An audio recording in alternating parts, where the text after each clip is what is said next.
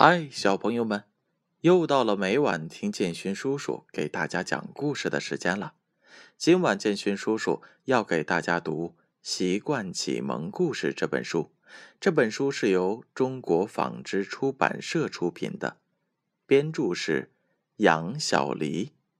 今晚建勋叔叔要给大家带来的故事名字叫做《山羊爷爷再见》。一天。山羊爷爷带着大家去认植物，他们来到了一个小山坡上。小朋友们，快看，这是蒲公英！山羊爷爷指着一株开黄花的植物说：“上面毛茸茸的是什么东西啊？”小象问。山羊爷爷笑着说。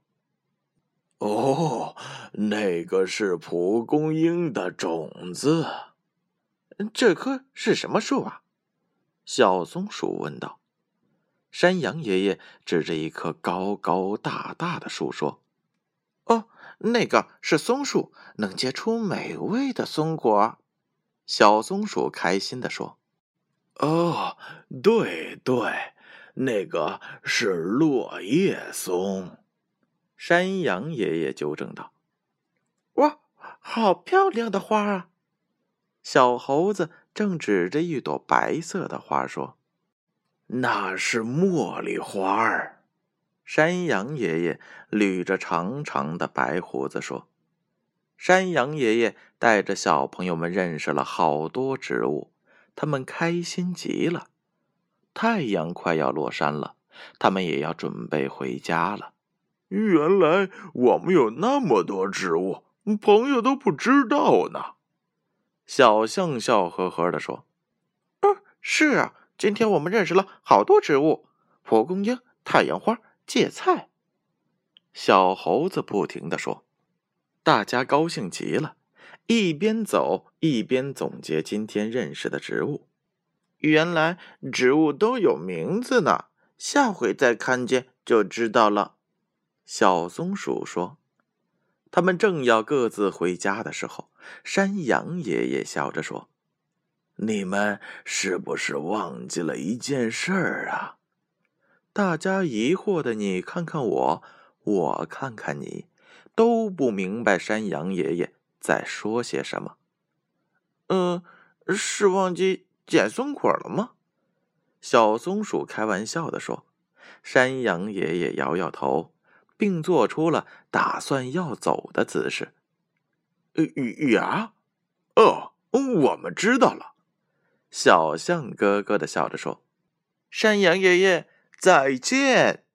他们异口同声的说：“小朋友们，再见！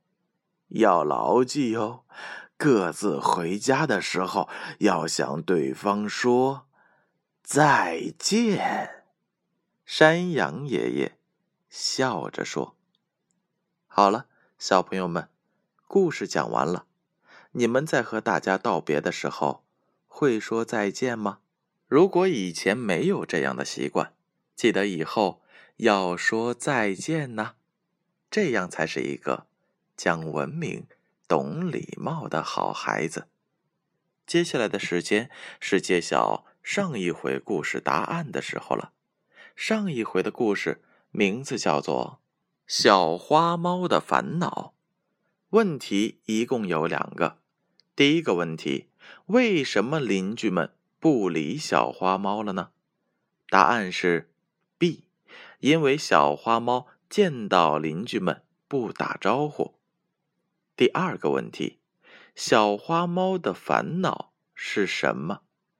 答案是 A。邻居们不跟他打招呼，小朋友们，你们答对了吗？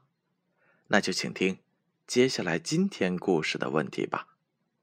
第一个问题，这是什么样的一次活动？A. 春游，B. 认植物。第二个问题，小朋友们忘记了什么事？A. 捡松果，B. 向山羊爷爷说再见。问题的答案将在下回故事当中揭晓。接下来的时间，闭上眼睛，乖乖的睡觉吧。让我们明晚再见。